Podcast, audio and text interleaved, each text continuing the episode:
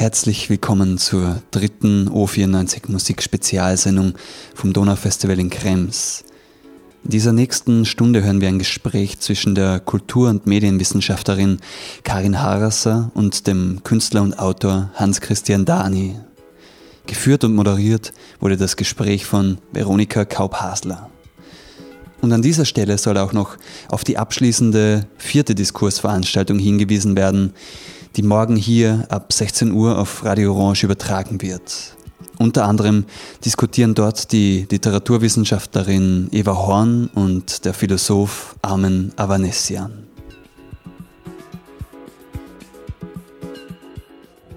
Schönen Tag wünsche ich Ihnen allen ähm, zu einem Gespräch, das ich führen darf mit äh, Karin Harasser und mit Hans-Christian Dani.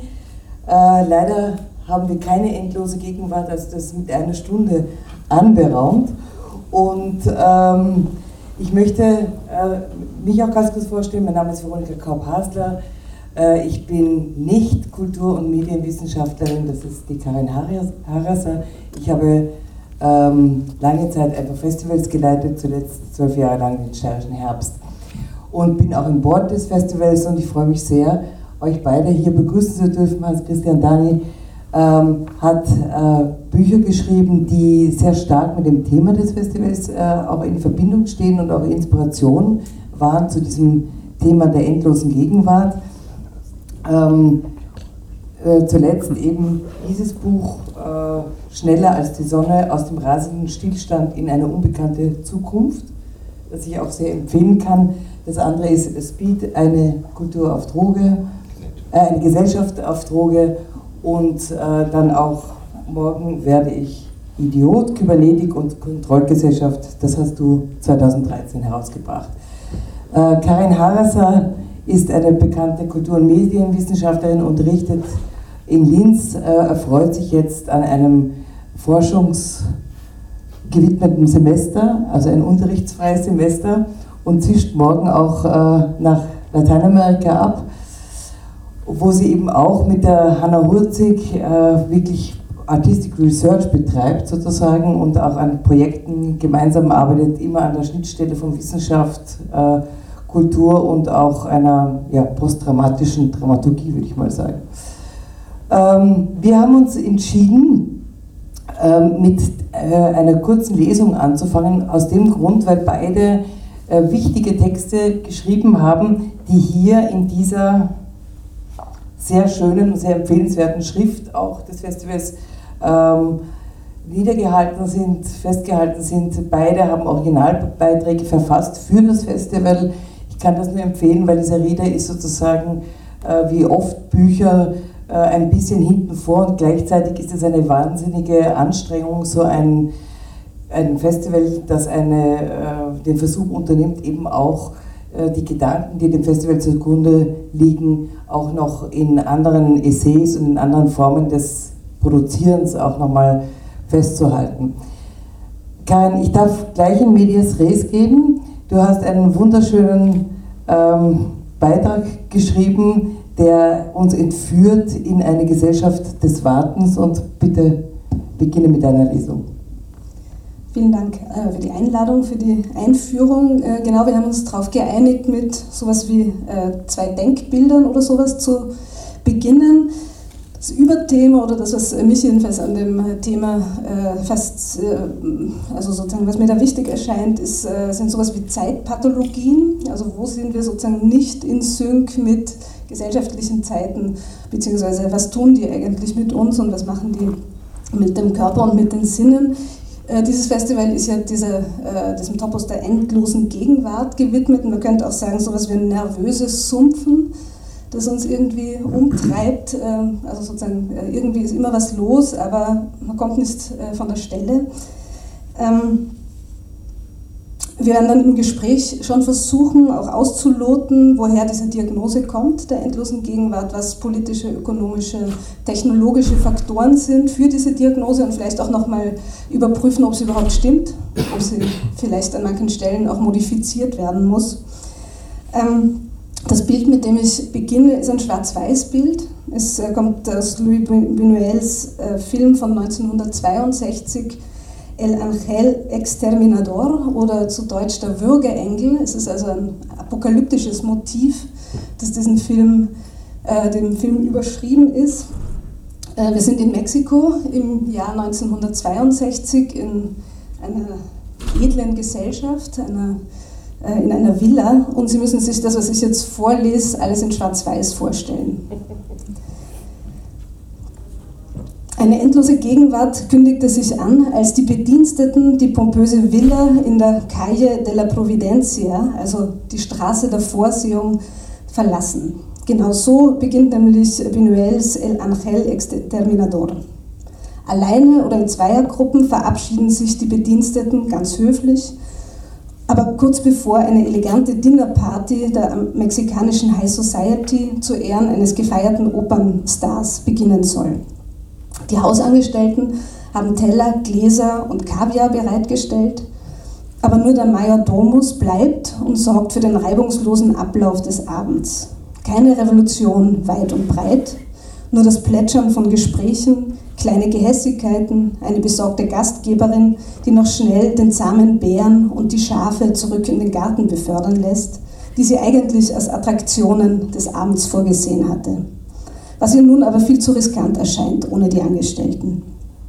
Eine der Gäste, Blanca, spielt eine Sonate des italienischen Barockkomponisten Pietro Domenico Paradis auf dem Piano, erhält angemessenes Lob und die Gäste machen sich bereit, es ist nämlich schon 3 Uhr morgens, nach Hause aufzubrechen. Nur aus irgendeinem Grund gelingt es niemandem, den Salon zu verlassen. Schläfrigkeit breitet sich aus, die Paare betten sich auf den Boden und auf diversen Sitzmöbeln zur Ruhe. Am nächsten Morgen bringt der Major Domus ein Frühstück und wird ebenfalls zum Gefangenen dieser rätselhaften Situation. Wann auch immer sich jemand der geöffneten Tür nähert, überkommt ihn oder sie eine Schwäche, die verhindert, dass er oder sie die Schwelle übertritt. Umgekehrt gelingt es auch niemandem mehr, das Haus zu betreten. Auf der Kaie versammelt sich die Bevölkerung, die Polizei macht einige Vorstöße, die Angestellten kommen wieder und versuchen hineinzugehen. Der Pfarrer kommt, die Kinder eines Paares. Niemand äh, kann das Tor passieren. Währenddessen mutiert im Warteraum dieser bürgerlich-aristokratischen Gesellschaft äh, etwas ins Monströse. Verwahrlosung, Durst, Hunger breiten sich aus. Einige versuchen, die Vorkrisenordnung aufrechtzuerhalten. Andere lassen sich gehen, wieder andere sehen Unfrieden, versuchen mit Gewalt ihre Interessen durchzusetzen. Jemand stirbt, ein Paar bringt sich um, Irrsinn flackert auf. Nach einigen Tagen schafft man sich Zugang zu einer Wasserleitung. Die kleine Schafsherde läuft durch das Haus, wird im Salon festgehalten, geschlachtet und das Fleisch wird über Feuer aus zerhackten Möbeln gebraten. Auch der zahme Bär kann die unsichtbare Grenze seltsamerweise überschreiten und rumort durch das Haus. Alles löst sich schließlich auf, als die Gesellschaft wieder genau so im Raum verteilt ist, wie sie sich zu Beginn aufgehalten hat. Jeder ist exakt da im Raum positioniert, wo er sie war, als alles begann. Blanca spielt noch einmal den Schluss der Sonate, die Gespräche werden wiederholt und nun ist die Gruppe dazu in der Lage, hinauszugehen. Kurze Zeit später wiederholt sich allerdings die Situation in einer Kirche. Diesmal ist eine große Menschenmenge versammelt und das Schlussbild zeigt militärisches Personal, das in die Menge vor der Kirche schießt, während eine kleine Schafsherde auf dem Weg in das Gotteshaus hinein ist. Buñuels Film ist nicht nur eine filmische Hommage an ein barockes Zeitlichkeitskonzept, in dem sich Zeiten und Ereignisse nicht linear ineinander und auseinanderfalten. Es ist eine ästhetisch, philosophisch, politische Ökonomie, die durch ein, durch ein Durchlaufen von Zuständen, durch Ornamentalität, durch Fraktalität, die Inflexion ins Unendliche und das Zurücklaufen von Formen in sich selbst immer wieder neu hergestellt wird. Der Film ist aber auch ein Kommentar zur, der, zur damaligen politischen Situation Mexikos, nämlich jener der sogenannten institutionalisierten Revolution. Seit 1946 reagier, äh, regierte, reagierte, nicht reagierte, regierte die Partido Revolucionario Institucional, die PRI, erfolgreich das Land und hatte sehr gut durch die Wogen des Zweiten Weltkriegs navigiert. Das Land florierte und der Klassenkampf war in der institutionalisierten Revolution kaltgestellt. Minuels Film thematisiert nicht nur die Persistenz von Klassenverhältnissen im nachrevolutionären oder permanent revolutionären Mexiko, sondern auch die Unvereinbarkeit einer künstlerisch-romantischen Revolutionsauffassung mit derjenigen der institutionalisierten Revolution, einer in den staatlichen und ökonomischen Strukturen eingebauten Konzeption gesellschaftlicher Veränderung. Das Establishment im Warteraum der institutionalisierten Revolution ist die Fortsetzung der vorrevolutionären Klassenverhältnisse und gleichzeitig der Nexus von Gewalt, die jederzeit losbrechen kann. Dieser barocke, diese barocke zyklische Zeit überblendet sich mit der Stagnation von Fortschrittshoffnungen, wie sie nicht nur in Mexiko in den frühen 60er Jahren spürbar war, sondern eben auch heute. Calle de la Providencia, Straße der Vorsehung, und Stagnation statt Revolution als Fortschrittslokomotive. Ja, ja, ich denke, du stehst dann dein eigenes Bild dem entgegen. Okay.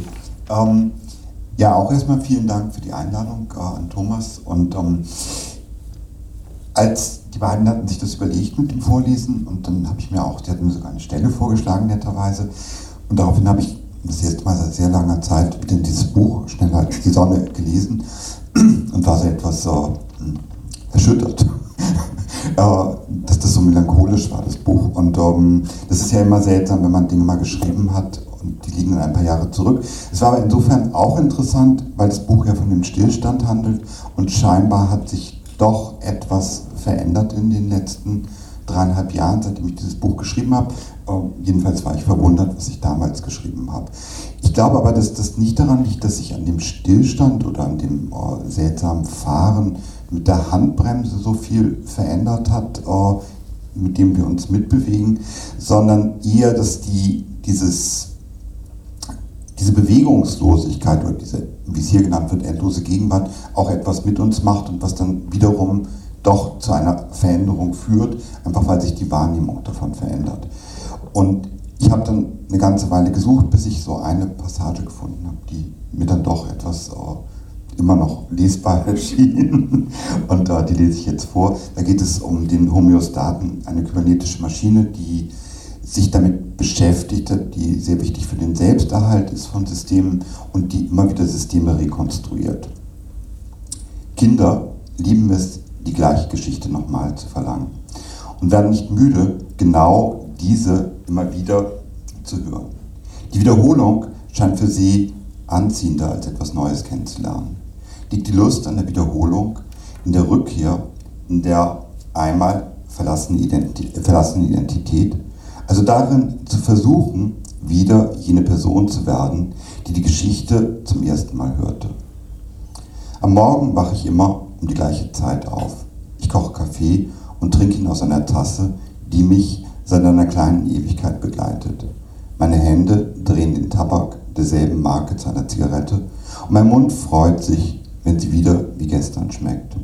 Während ich rauche, setze ich mich an den Tisch und schreibe ein paar Worte in ein elefantengraues Heft. So, als wollte ich herausfinden, ob meine Handschrift noch die ist, die sie war.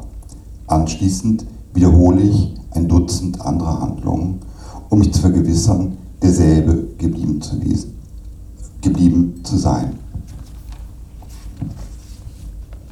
Je ungestörter sich das Vertrauen zeigt, desto mehr wiege ich mich in Sicherheit. Veränderungen vollziehen sich oft schleichend, um die mit ihnen verbundene Unsicherheit abzufedern. Fast unmerklich entfernt sich etwas von dem, was war. Manchmal bilde ich mir ein, darauf Einfluss nehmen zu können. Manchmal versuche ich dies, indem ich einen Vorsatz formuliere. Ich wiederhole diesen Vorsatz, bis sich die Veränderung in dem Moment einstellt, in dem ich die Hoffnung aufgegeben habe. Es würde sich jemals etwas ändern. Bei den meisten Veränderungen stehe ich mehr oder minder im Wege. Es ergibt aber auch abruptere Veränderungen, die aus keinem Vorsatz resultieren. Sie passieren, fallen einem zu, verändern durch Zufall. Homöostaten operieren als Apparate der Wiederholung. Sie holen den alten Zustand wieder zurück, der fort zu sein scheint. Sie können sich aber auch als Fahrzeuge in die Veränderung, der Veränderung dienen. In ihrer Zweitschneidigkeit zeigt sich eine erstaunliche Kippfigur zwischen Toten und Lebendigen. Die eine Seite kippt in eine Bewegungslosigkeit der Stasis, die andere Seite kippt in die ergebnisoffene Bewegung. Anders als alle anderen Maschinen vor ihr, die vorhersehbar auf Befehle reagierten und aufhörten zu arbeiten, wenn sich etwas verändert, verfügt der Homöostat über ein Handlungspotenzial. Der Homöostat wäre jetzt zu lang, das alles vorzulesen, ist eine Maschine, die kurz nach dem Zweiten Weltkrieg von einem englischen Psychiater Ross Ashby erfunden wurde. Und äh, da geht es darum, Störgrößen, also zufällige, nicht in Informationen übersetzbare Kräfte, die auf ein System von außen einwirken, in dieses einzubeziehen und dabei dessen Ordnung zu erhalten. Das ist ein Modell gewesen, was quasi immer wieder die Störung oder den Zufall nivelliert. Äh, Ashby hat das gebaut damals, der war Leiter in der Psychiatrie und äh, die Störgrößen, mit denen er zu tun hatte, waren seine Patienten. Äh, in der Psychiatrie hatte das aber nicht sehr lange erfolgt, man hat das 15, 20 Jahre probiert. Und das wurde aber sehr schnell ins Management übertragen. Und äh, das ist eigentlich die Kernerzählung ähm, dieses Buches, wie das über das Management, speziell über die Schweiz, ähm, sich innerhalb Europas und dann auch äh, den USA verbreitet als eine Form, um Systeme zu regieren. Und äh, ich glaube, dass die heutigen kontrollgesellschaftlichen Dynamiken oder auch die Dynamiken der Verfugung von Bewegungen sehr stark auf diese homöostatischen Dynamiken zurückgehen. Und das ist auch so ein Punkt, wo ich anknüpfen würde gerne an das äh, Konzeptpapier dieses Festivals, wo von einer Welt, die aus den Fugen geraten wäre, die Rede ist und dadurch unglaubliche Geschwindigkeiten entstehen. Und meine hm, Frage wäre eher, ob wir nicht eher in einer zu verfugten Wirklichkeit leben, die permanent mögliche Dinge, die aus der Fuge geraten können oder aus dem Gleit springen könnten oder sich extrem beschleunigen könnten, über ein sehr enges Gewebe von Feedback-Schlaufen zurück in diese Fugen holen und dadurch eher so ein Fahren oder eine Bewegung mit der Handbremse erzeugen und diese seltsame Langsamkeit, die sich uns derzeit als Gegenwart darstellt. Ähm, vielen Dank. Ich denke, dass, äh, was mir bei beiden Texten jetzt aufgefallen ist, gibt, äh, es gibt ein gewisses Lob der Wiederholung auch. Es gibt eine Kritik sozusagen dem Stillstand, aber auch ein Lob der Wiederholung, weil bei Bonoel ist es ja so, dass erst durch die Wiederholung und auch durch die Aufgabe der Hoffnung, dass durch Wiederholung äh, Veränderung passiert, dann eigentlich der Schlüssel gefunden wird, äh, um freizukommen. Das ist ja wie ein, ein Zauber. Und äh, ähnliches beschreibst du fast wie aus der Perspektive eines dieser Menschen, die in diesem Wartesaal sind, äh, beschreibst du diese Formen der Wiederholung auch als, auch als Rettung. Wie steht das dann im, in der, äh, im, im Verhältnis zu dieser eben Geschwindigkeitsmetapher, die sehr, sehr oft auf unsere Zeit angewandt wird, und zu dem eigentlichen Stillstand? Wir haben draußen kurz mal das angesprochen und ich würde das, diesen Faden gerne aufgreifen. Vielleicht, Karin, wie, wie würdest du diese Bewegungslosigkeit in der Bewegung beschreiben? Ich glaube, das hat sehr, sehr äh, verschiedene Ebenen, die, glaube ich, jetzt auch äh, schon äh, so aufgeflackert sind. Das eine ist, dass unsere, unser Körper und unsere Sinne so schon tendenziell konservativ sind. Also da hat man sich in was eingeübt die meisten Dinge schon relativ früh in seinem Leben und man braucht einfach ganz dringend äh, Routinen, um, äh, um einfach existieren zu können. Das wäre sozusagen die körperliche, sinnliche Ebene, über die übrigens die Revolutionäre immer sehr viel nachgedacht haben. Also das äh, findet man schon in den Texten der französischen Revolution und dann auch in der russischen Revolution, war immer die große Frage, wie kriegt man denn die Dynamik der Revolution in die Körper hinein? Ähm, da gibt es dann ganz, äh, also in unseren Ohren sehr äh, absurd klingende Pädagogiken, die dann auch auf ganz lange Zeit angelegt sind. Also ein großer Spezialist für genau diese Fragen äh, wäre Alexander Kluge. Große Empfehlung, seine Filme anzuschauen, die sich immer mit dieser Frage beschäftigen, wie eben das revolutionäre Momentum, das eben aus, dem, aus der festgefahrenen Gegenwart äh, äh, entfliehen kann, wie das aber an den Körpern und an den Sinnen hängt und warum das so schwierig ist. Äh, also sozusagen aus diesen äh, körperlichen Routinen zu kommen. Also das finde ich eine interessante Ebene zu fragen, Wie äh, sind denn Körper, unsere Sinnlichkeit, unsere Subjektivierung äh, angewiesen auf Wiederholung äh, und wann wird aber auch die Wiederholung völlig unerträglich und sehr, sehr gewaltgesättigt, wie es bei Buñuel ist. Also das ist ja keine bequeme Situation in diesem Warteraum. Das ist nicht, die sind dann nicht relaxed in ihrem Salon und, äh, äh, und sind glücklich in der Wiederholung, sondern das ist wahnsinnig explosiv und wird sehr, sehr pathologisch, weil sich nichts bewegt. Und es verlagert sich ja dann in die Kirche, wo dann wieder äh, dieser äh, Zustand des Wartens und äh, der Eingeschlossenheit passiert, wobei mit, äh, es diese Verschiebung gibt, dass dann eben die Polizei in die Menge schießt. Genau, das ist sozusagen eine Eskalationsstufe bei Buñuel, dass das zweite, äh, die Wiederaufnahme des Motivs dann in der Massenpsychologie nochmal auftaucht und da endet es übel. Also da schießt dann irgendwann die Polizei.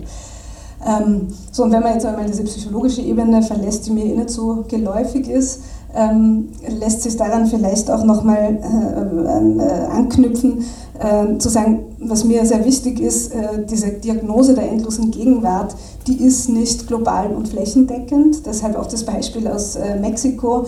Also wir sind in der vielleicht luxuriösen Situation, dass wir die ganze Zeit durch diese äh, sanften Kreisläufe festgehalten werden in unseren Wünschen und können. Soft Control, die tut nicht weh. Es gibt sehr, sehr viele Weltgegenden, wo im Zweifelsfall geschossen wird, wenn jemand die Ordnung ver verändern will. Wir haben es irgendwie besser. Also auf uns wird selten geschossen. Aber ich würde mal sagen, im Ernstfall wird es selbst bei uns auch wieder auftauchen. Also das ist für mich so eine ganz große Frage, diese großen Unregelmäßigkeiten auch in Zeitregimen, äh, die sich nicht verallgemeinern lassen. Von daher ist auch sozusagen, äh, das ist ein Thema, glaube ich, das sehr viel damit zu tun hat. Aber Zeiterfahrung ist ja auch etwas, was äh, politisch-ökonomischen Rahmenbedingungen unterliegt und auch global sehr unterschiedlich verteilt zu sein scheint. Äh, ja, genau, darauf wollte ich hinaus, äh, dass es vielleicht ähm, kann man das auch nochmal, wenn es darf, ganz kurz nur historisch aufmachen. Im 19. Jahrhundert waren sozusagen die Zeit, Zeitpfeile relativ klar, äh, auch in der geopolitischen geopolitischen Ordnung ähm, eingebettet. Da war irgendwie ganz klar, wo der Fortschritt ist, wo die Geschwindigkeit ist, wo, äh, wo sozusagen diese nach vorne Gewandtheit gibt. Das war nämlich einfach der Westen, also Europa plus USA mit dem großen technischen Fortschritt, äh, mit der Idee, dass es äh, auch politisch immer liberaler, immer emanzipativer werden würde, während äh, die, die europäische Geisteswelt äh, alle anderen Kulturen in so einer, auch in einer endlosen Gegenwart, nämlich des Atavismus und des äh, Nicht-Historischen eigentlich festgehalten hat. Also der, der einzige Ort, wo es wirklich Geschichte gab und deshalb auch Fortschritt, deshalb Geschwindigkeit war Europa. Alles andere wurde sozusagen äh, weggeschoben in äh, einen Bereich, in dem eigentlich gar keine Bewegung vorgesehen war. Darum konnte man auch dahin äh, in alle anderen Weltgegenden äh, fahren, die Leute ausbeuten, immer unter dem Vorwand, wir müssen sie in die Geschichte bringen. Und ich glaube, das hat sich dezidiert verändert. Äh, derzeit würde ich sagen, ist die Wahrnehmung eher, bei uns ist Stillstand. Es gibt kleine Veränderungen, es gibt eine Verfeinerung äh, des wissenschaftlichen Fortschritts, es gibt eine Verfeinerung der technologischen und ähm, organisatorischen ähm, Gewerke, aber der, der, die Geschwindigkeit und der Fortschritt ist woanders, ist in den, äh, in den sogenannten Schwellenländern, Brasilien, äh, ist in China mit einer unglaublichen Unregelmäßigkeit auch am Werk. Also das sind ja auch immer nur ganz bestimmte Eliten und ganz bestimmte Orte in Brasilien, in China, die sozusagen so in die rasche Akzeleration geschleudert werden. Und ich glaube, das sind eigentlich alles Dinge, die man mitbedenken müsste, wenn man sich so, wenn man so wohlfeil von einer endlosen Gegenwart redet. Ich würde sagen, es ist eine extreme Heterochronie, in der wir unterwegs sind. Ich würde trotzdem gerne so nochmal ins Kleine gehen. Ähm, also bei mir ist das Lob der Wiederholung natürlich auch schon, weil es ja die Grundlage von Leben ist, die permanente Wiederholung. Und dieser Homöostat, also eine Maschine, die das zu beschreiben versucht, ähm, versucht ja erstmal Natur zu adaptieren. Also er versucht das Prinzip sich selbst regulierender natürlicher Organismen zu formalisieren und zu übertragen und daraus abzuleiten, wie Systeme gesteuert werden können. Also das ist ja Kybernetik, die Steuerung von Systemen durch Kommunikation. Und dann gibt es aber eine Interpretation dieser, äh, die Kybernetik ist erstmal eine wertfreie oder relativ wertfreie Beschreibung der Welt und dann gibt es davon Interpretationen in der Umgangsweise. Und da ist ja interessant, also die Wiederholung ermöglicht ja immer wieder dieses Eintreten der Störung und des Zufälligen. Und dann ist die Frage, wie weit nimmt man das wirklich in sich auf und dadurch entsteht Veränderung, ähm, was ja bestimmte Organismen tun und dann zum Beispiel mutieren oder sich in verschiedenster Form verändern. Oder wie beharrlich reagiert man, was auch bedeuten kann, dass sich bestimmte Systeme eben auflösen. Ähm, oder wie sehr beharrt man auf dem vorhandenen System. Also wie sehr richtet man die Wiederholung darauf aus, dass sie eine rein konservative ist und nicht nur, ähm, und da findet so zwei mögliche Gangarten des Homöostaten ereignen sich in den späten 50er und in den 60er und 70er Jahren. Und die Oberhand hat scheinbar mittlerweile, also es gibt eine Roland Barth, der das eher in ein äh, sehr in ein sozialistisches oder in ein fast anarchisches Modell hin interpretiert. Es gibt eine anarchistische Lektüre der Kybernetik und es gibt aber dann eben auch eine, die im Wesentlichen auf den Selbsterhalt einer kapitalistischen Ordnung ausgerichtet ist und die Störung nur durch den Filter aufnimmt, wie sie nützlich gemacht werden können, diese Ordnung zu erhalten.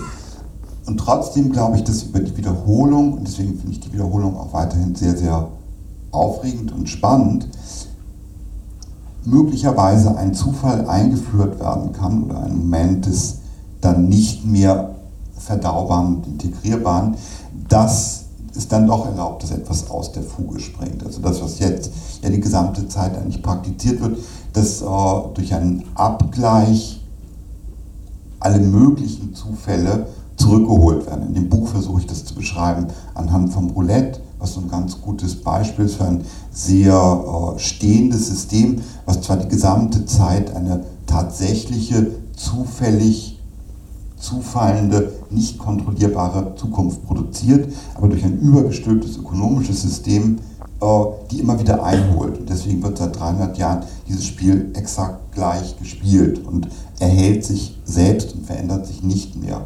Und äh, es geht also schon sehr stark, glaube ich, um die Frage, welche ökonomischen Maschinen stülpen sich über die Wiederholung ähm, und kontrollieren sie.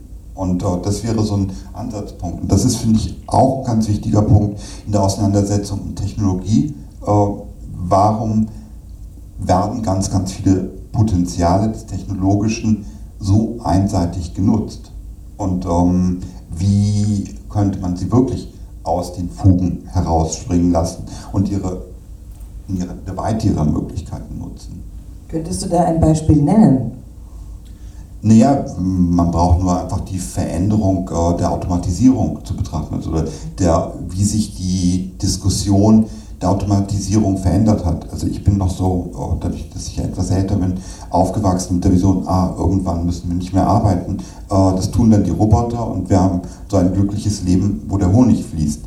Ähm, mittlerweile ist es eigentlich ja nur etwas Bedrohliches. Es ist bedrohlich, weil äh, ein Ausschluss aus ökonomischen Kreislaufen bedrohlich dahinter steht. Also sozusagen die, die ökonomische Maschine, die sich darüber stülpt, sagt, du wirst unbrauchbares Teil sein. Ähm, das ist so ein sehr, sehr typisches Beispiel, finde ich dafür. Äh, ich habe vielleicht auch ein Beispiel aus dem äh, Bereich, der mich im Moment sehr interessiert. Ähm, in, in, vielen diesen Debatten, wie eben diese kleinräumigen Feedbackschleifen, äh, soziales Verhalten äh, äh, regulieren, sind sehr häufig die äh, sozialen Medien mit diesen äh, sozusagen Abtastungs- und Belohnungssystemen, wo man persönliche Daten reingibt und dann immer das Gleiche zurückgespielt wird, die dann schnell äh, auftauchen als die Böslinge. Aber es gibt natürlich auch äh, bei den, in den sozialen Medien Nutzungsweisen, die äh, ganz schön dagegen, äh, dagegen ausschlagen. Und wo es im Moment zum Beispiel, wie ich finde, wahnsinnig aufregend ist, ist, dass sich in ganz Südamerika indigene Aktivistinnen, die gegen, vor allem gegen ähm, Mining, also Bergbau oder ganz großflächige ähm, Ähm, sich aufstellen, die sind äh, in ganz Südamerika über Social Media vernetzt und kriegen dadurch eine ganz andere Power ins Spiel.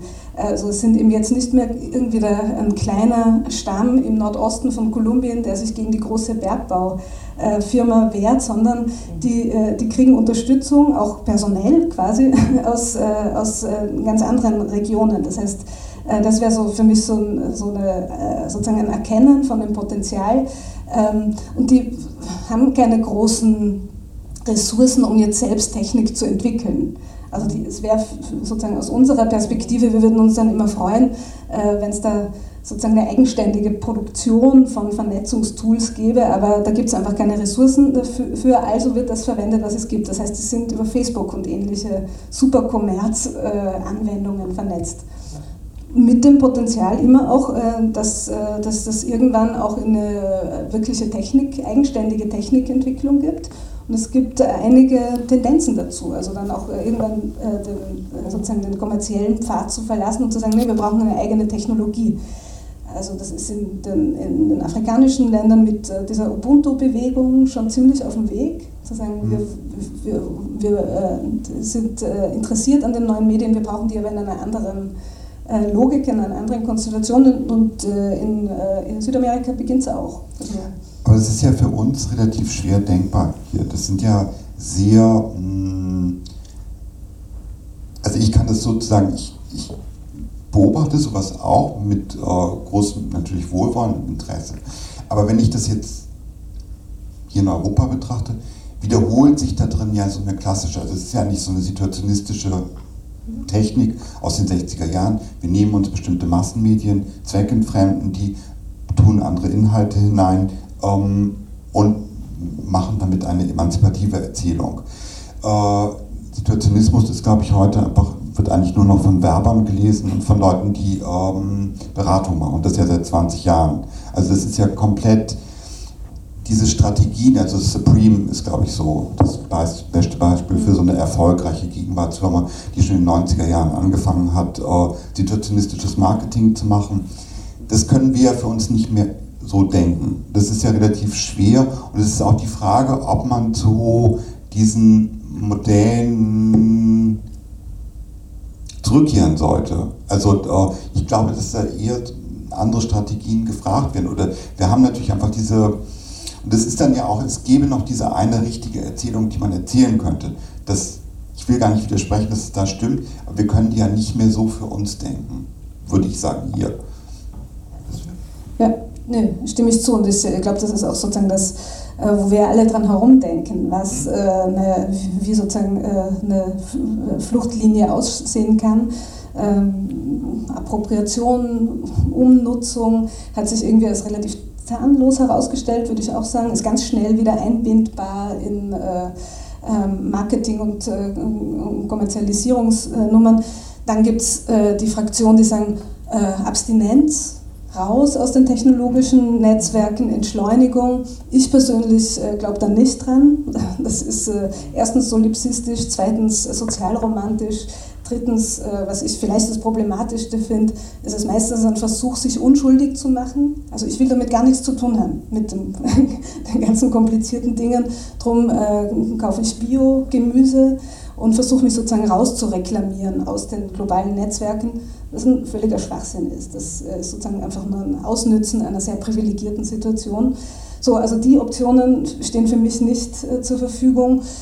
Ähm, womit man vielleicht auch mal intellektuell ein bisschen experimentieren könnte, ist eben sowas wie ein ähm, sich unvorhersehbar machen, also hin und wieder mitgehen, hin und wieder Stockungen einführen. Nicht immer sozusagen ganz äh, äh in den äh, großen ideologischen Konstrukten äh, operieren, sondern äh, situativ, nicht situationistisch äh, äh, manche Dinge halt nicht machen, die, äh, die erwartet werden. Aber das wäre äh, natürlich, äh, würde ich auch sagen, da fehlt eigentlich noch so eine intellektuelle Anstrengung, wie man das auch begrifflich fassen könnte, sich, äh, dieses, sich unberechenbar machen, ähm, gleichzeitig natürlich in, in Kollektiven drinnen bleiben partielle Vernetzungen. Also ich finde nach wie vor, dass Donna Haraway da nicht schlecht drin ist, auch zu, immer wieder zu sagen, äh, äh, situieren heißt eben äh, nicht mit allem in Verbindung stehen, sondern mit bestimmten. Auch eine Auswahl zu treffen, in der Vernetzung beispielsweise.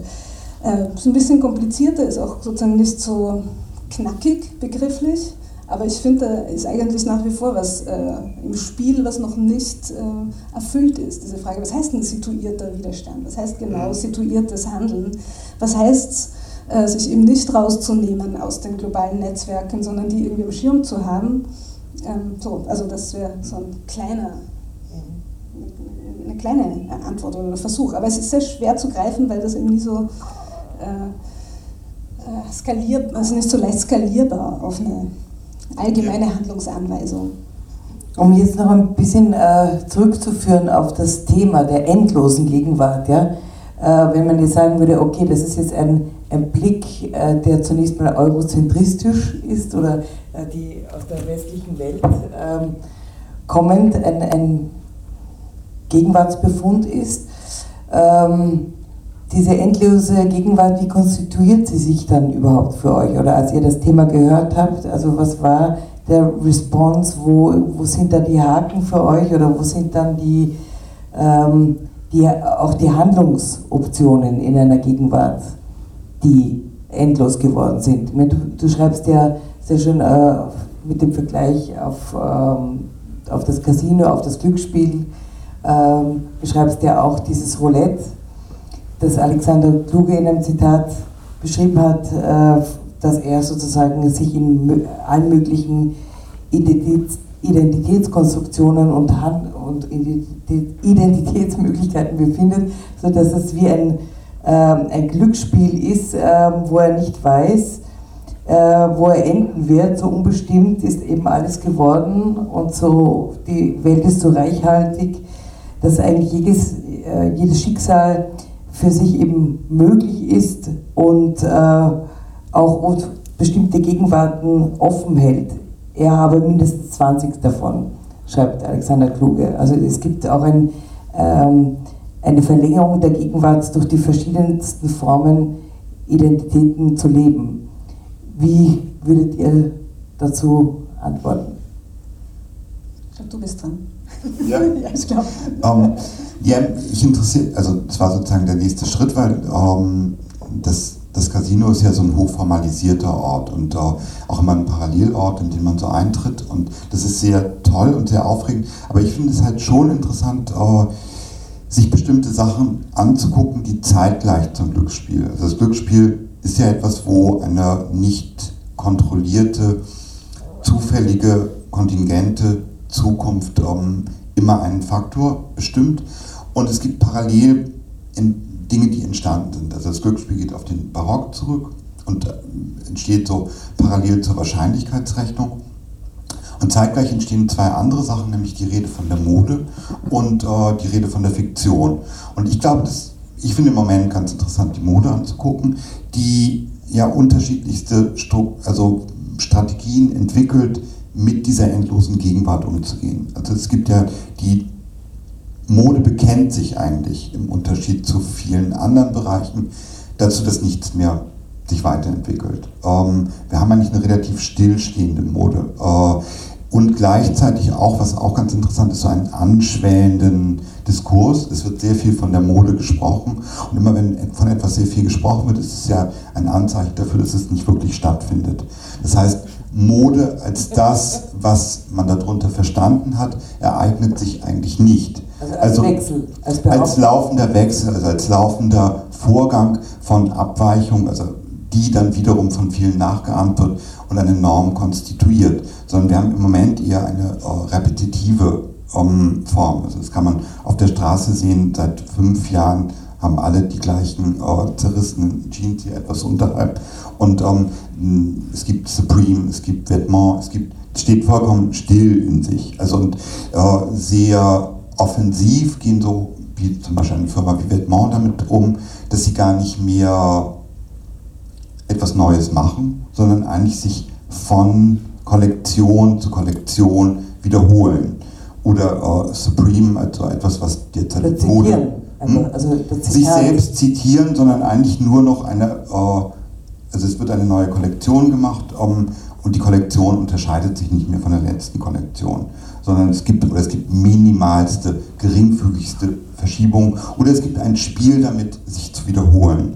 Ähm, und es führt zu so einer Art der Zuspitzung, die aber erstmal vor allem sichtbar macht, es ereignet sich nichts mehr. Diese Erzählung, wir würden in einer, in dem Fall Zeit der Mode leben, wird in sich untergraben, ähm, wird äh, eigentlich gespiegelt in seiner Nichtexistenz. Und vielleicht sind solche Formen der, der Zuspitzung ja, ein erster möglicher Weg.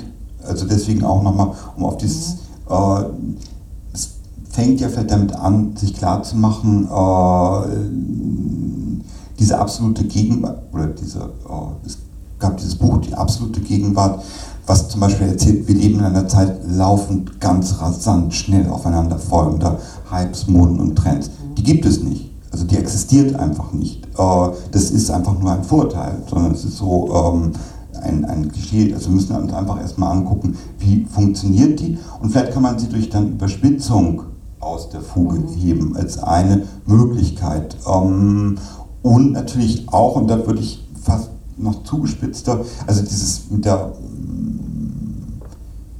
mit einer gleichzeitigen Vielfalt von Strategien zu arbeiten, also sich davon zu verabschieden, man könnte äh, als einer auftreten, finde ich halt auch sehr, sehr wichtig. Also es gibt einfach die ganz verschiedenen und auch diese Widersprüche auszuhalten und äh, in sich selber auch zuzuspitzen. Das und das vielleicht auch über Wiederholung in so eine Maßlosigkeit zu steigern. Das sehe ich, da sehe ich auch so Strategien zu sagen, es gibt Strategien des Überlebens, die vielleicht eine bestimmte auch politische und existenzielle Berechtigung haben, ähm, aber äh, es geht ja am Ende ums Leben, um die Frage des Lebens. Und darin kommen solche politischen Formen ja nicht mehr vor. Ähm, oder die kommen in diesen Strategien des Überlebens nicht vor. Gleichzeitig gibt es auch einfach sehr also permanent da auch ja, wirklich mit Enttäuschungen zu arbeiten, was wiederum auch eine Strategie ist in der Mode. Und da finde ich diese Strategie eigentlich sozusagen, ich tue das einfach jetzt nicht. Ich finde es eine sehr schöne affirmative Form der Verweigerung. Also auch so eine eigentlich in sich aufgespaltene, um eine Form im gleichen Moment Ja und Nein zu sagen. Ja, ich äh, kann da vielleicht äh, weiter tun. Ich hatte jetzt ein bisschen Zeit zum Nachdenken. Ähm, ich äh, würde einer Sache auch äh, zustimmen und die vielleicht nochmal äh, überdeutlicher sagen. Ich denke auch, dass eines der wichtigsten Dinge in diesem Moment gerade ist, nicht sofort mit der Lösung anzukommen. Mhm ähm, sozusagen auch ein bisschen störrisch darauf zu beharren, zu sagen, wir haben es eigentlich noch gar nicht verstanden, was da alles abläuft, äh, nachzubohren, nachzufragen, sich mit wohlfeilen äh, Lösungen schnell zufrieden zu geben. Ich glaube, das ist schon mal äh, ganz, äh, ganz zentral. Äh, und in diese, da gehört eben dann auch ganz äh, zentral meiner Meinung nach dazu, äh, das heißt jetzt irgendwie innere Widersprüche aushalten und äh, mit denen was machen, die auch artikulieren und aus diesen inneren Widersprüchen und dem Wissen, dass man so schnell nicht rauskommt aus der Nummer, auch mit äh, Kauf von fairen Möbeln, sich sozusagen dann nicht sofort auf das, auf die, die, das nächste Kaufangebot einzulassen oder auch Kulturangebote, die irgendwie sowas wie eine Versöhnung versprechen mit, mit der Gegenwart. Also eines der äh, Kulturangebote, sozusagen wissenschaftlichen Versöhnungsangebote, Hartmut Rosas Resonanztheorie, das ist für mich halt so eine, das ist ein Versöhnungsangebot. Ah, wir machen uns wieder, machen ganz viele Resonanzräume mit allem auf und dann sind wir wieder in, in Tune mit der Gegenwart. Also das glaube ich, äh, da... Kannst du das kurz nochmal näher beschreiben? Was ist das für Das ist ein Buch, das sehr, ich glaube, Bestseller war über viele Monate von dem Soziologen Hartmut Rosa, äh, der eben auch auf äh, diese Zeitpathologie hinweist, dass alles immer viel zu schnell ist, dass man nicht mehr mitkommt und schlägt halt als Gegenstrategie vor, wieder in Tune zu kommen, sozusagen die, alle Sinne zu öffnen, ähm, sich aufzumachen für das, was die Welt sonst noch zu bieten hat, Gärtnern zu gehen und so. Ja, ja, ja, genau achtsam zu sein, die ganze Achtsamkeitshölle, Achtsamkeitshölle vermeiden. Wenn jemand das Wort Achtsamkeit verwendet, ja. sofort den Raum verlassen. Ja, ja. Bitte. Ähm, also ich glaube, diese Angebote der Versöhnung äh, mit einer, äh, mit einer, äh, Gegen, mit, einer, mit einer Gegenwart, die nicht okay ist, die muss man zunächst mal vermeiden. Und das nächste ist dann aus dieser, äh, eben auch in der, das ist ja ein bisschen eine Schizo-Situation von wegen Identitäten. Ähm, ich glaube, da muss man wirklich das große Lob von Gilles Deleuze singen und sagen, der hat das äh, eigentlich in den 70er Jahren als, erstes, als erster erspürt, dass eigentlich nur eine Schizo- Situation einem erlaubt, überhaupt noch in der Welt zu sein und eben sozusagen als politischer Mensch in der Welt zu sein. Das geht sich immer nie alles ganz aus. Das Lob der Aufspaltung ja. verschiedenste Persönlichkeiten. Und das ist natürlich anstrengend und da kommt sozusagen jetzt wieder die, die, die, der Gegenschlag. Wir alle sind Leute, die auch äh, Routinen und Aufgehobenheit brauchen, ganz sicher. Also ich äh, würde das dann auch nicht überziehen wollen in so einen Imperativ. Äh, weil wir alle brauchen das. Wir brauchen unsere kleinen Routinen, aber äh, die sind halt nicht politisch. Die sind das, was uns am, am Leben halten, die sind äh, wichtig. Aber ich äh, denke auch, dass man das pflegen muss, das nicht aushalten können. Ich würde da gerne nochmal anschließen, weil ich glaube, die, die, diese Wirkkraft der, der, der Teilhabe an der Schuld, also das wäre ja auch eigentlich so eine Figur, die bei Deleuze-Guattari im Anti-Ödipus ja schon auftaucht, also wo du den Schizo erwähnt hast, wie sehr wir davon selber mit Schuld dran zu haben und zu Teilhabern der Schuld einer äh, systemisch bedingter Sachen, sieht man ja in ganz, ganz vielen, also jetzt nicht nur bei hm, jemand wie Hartmut Rosa, der dann so eine Befreiungstheorie entwickelt, sondern natürlich auch wie Dinge wie das veganes Leben um sich greifen, also Versuche, sich von bestimmten Dingen bei denen man Schuld auf sich nimmt, zu befreien. Also das ist ja Teil der äh, Regierungsstrukturen geworden, ähm, die Schuld auszulagern, jeden zum Teilhaber davon werden zu lassen. Oder äh, im Bereich der, der Mode kann man das sehr, sehr stark sehen, wie ähm, das Moment des Militärischen in die Zivilkleidung eingreift und wir eigentlich alle Teilhaber. Ja, ja, ich, ich möchte, ich, ich versuche ja die Schuld zu affirmieren. Das ist mein Versuch, das ist aber auch die Schweiz. Äh, und die Schweiz schickt keine Drohnen als Police-Bombing.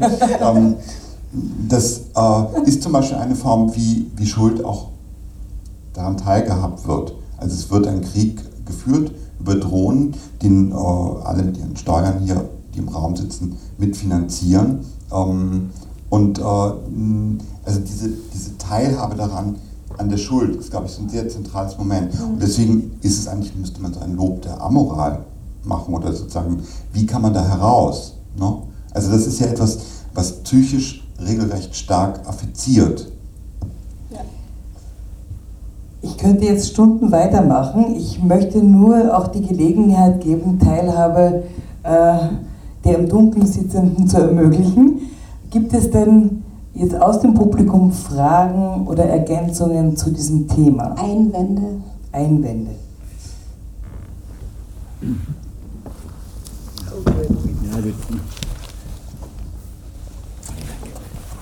Ja, ich würde, also alles total interessant, ich würde nur gerne nochmal zu diesem ähm, Punkt des Stillstands zurückkehren.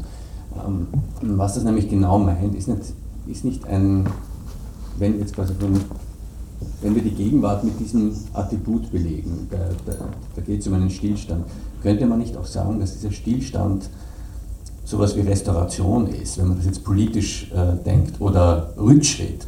Ähm, es steht ja nicht nur ein Werk einfach still, das wäre noch sozusagen so eine neutrale ähm, Betrachtungsweise auf, ähm, auf das, was man Gesellschaft nennen könnte, sondern es wird ja etwas reanimiert, es kommt ja etwas zurück.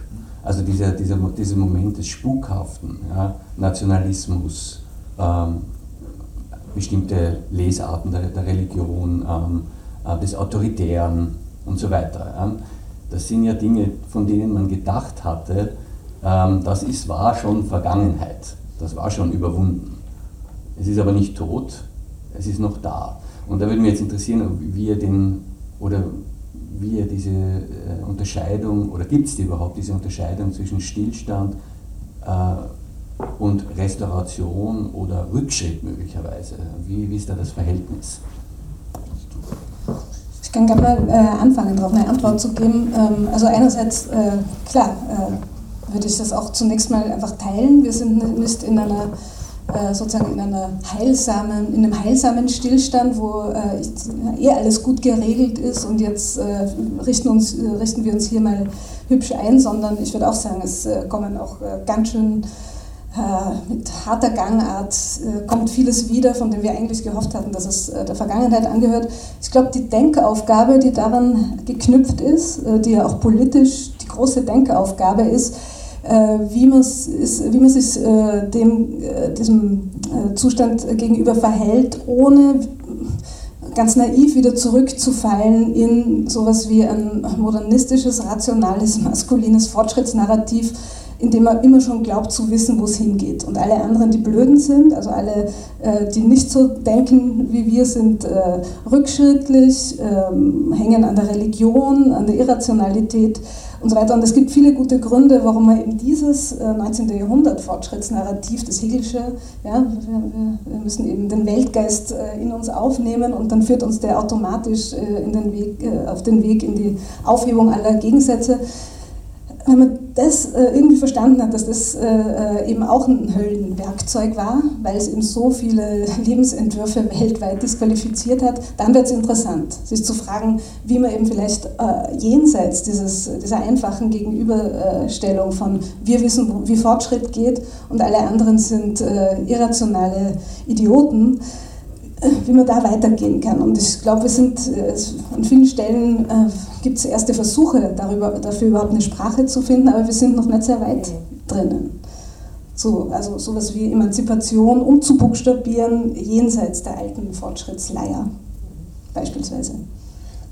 Ähm, ich meinte das am Anfang ein bisschen genau diesen Punkt, ähm, was passiert. Also ich würde das heute auch nicht mehr so formulieren mit dem oder sehr viel äh, skeptischer. Also was ich mit dem Stillstand beschreiben wollte, ist ja das Leben in einem äh, in einer Ordnung, die permanent versucht, das Eintreten einer zukünftigen Gegenwart zu kontrollieren und auf ihre eigenen Notwendigkeiten abzustimmen, in einem Abgleich mit der Vergangenheit.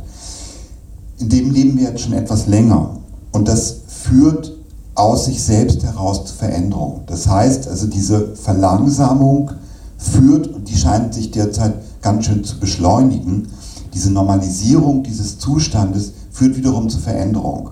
Weil äh, was passiert, also wenn ich ganz lange mit einem Auto mit gezogener Bremse fahre, dann ähm, schraube ich einerseits die, also das Profil von den Reifen ab und so weiter. Und dieses Schlingern von einem Reifen, der kein Profil mehr hat, bewegen wir uns jetzt. Und es gibt halt sehr unterschiedliche Affekte wie ähm, diese konservativen Tendenzen. Also es gibt da eine unglaubliche Vielfalt an Veränderungen, die sich aus dieser ausgebremsten, unkontrollierten Zukunft ergeben. Das gibt es auf der, in der Ökonomie, im kulturellen Feld, in allen Bereichen. Also die, der Versuch, es zu einem Stillstand zu bringen oder es irgendwie stillzuhalten oder auf der Stelle drehen zu lassen, löst plötzlich Veränderung aus, die vielleicht unkontrolliert ist und natürlich darin auch wieder ein Potenzial hat. So würde ich das. Ja, ähm, meine undankbare Aufgabe ist es jetzt, äh, euch zu bitten, dieses Gespräch äh, weiterzuführen, aber vielleicht in den Garten zu verlegen oder auf die Terrasse zu verlegen, wenn ihr noch Zeit habt, und euch zu danken für dieses äh, schöne Gespräch, das mich sehr in eine reflektorische Erregung versetzt hat, die wir gerade in, im Film gesehen haben. Ähm, ich danke euch und ich beschließe hiermit diese Diskussion.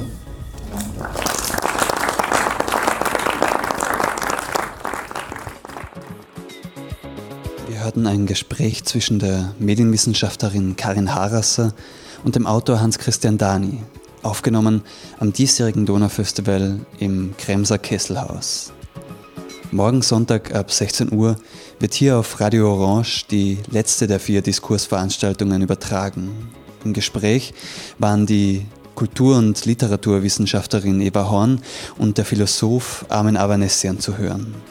Alle weiteren und restlichen Diskursbeiträge des diesjährigen Donaufestivals unter anderem mit Beiträgen von Simon Reynolds, Jens Balzer und Tilman Baumgärtel, sind alle online auf Radio Orange und zum Nachhören bereitgestellt.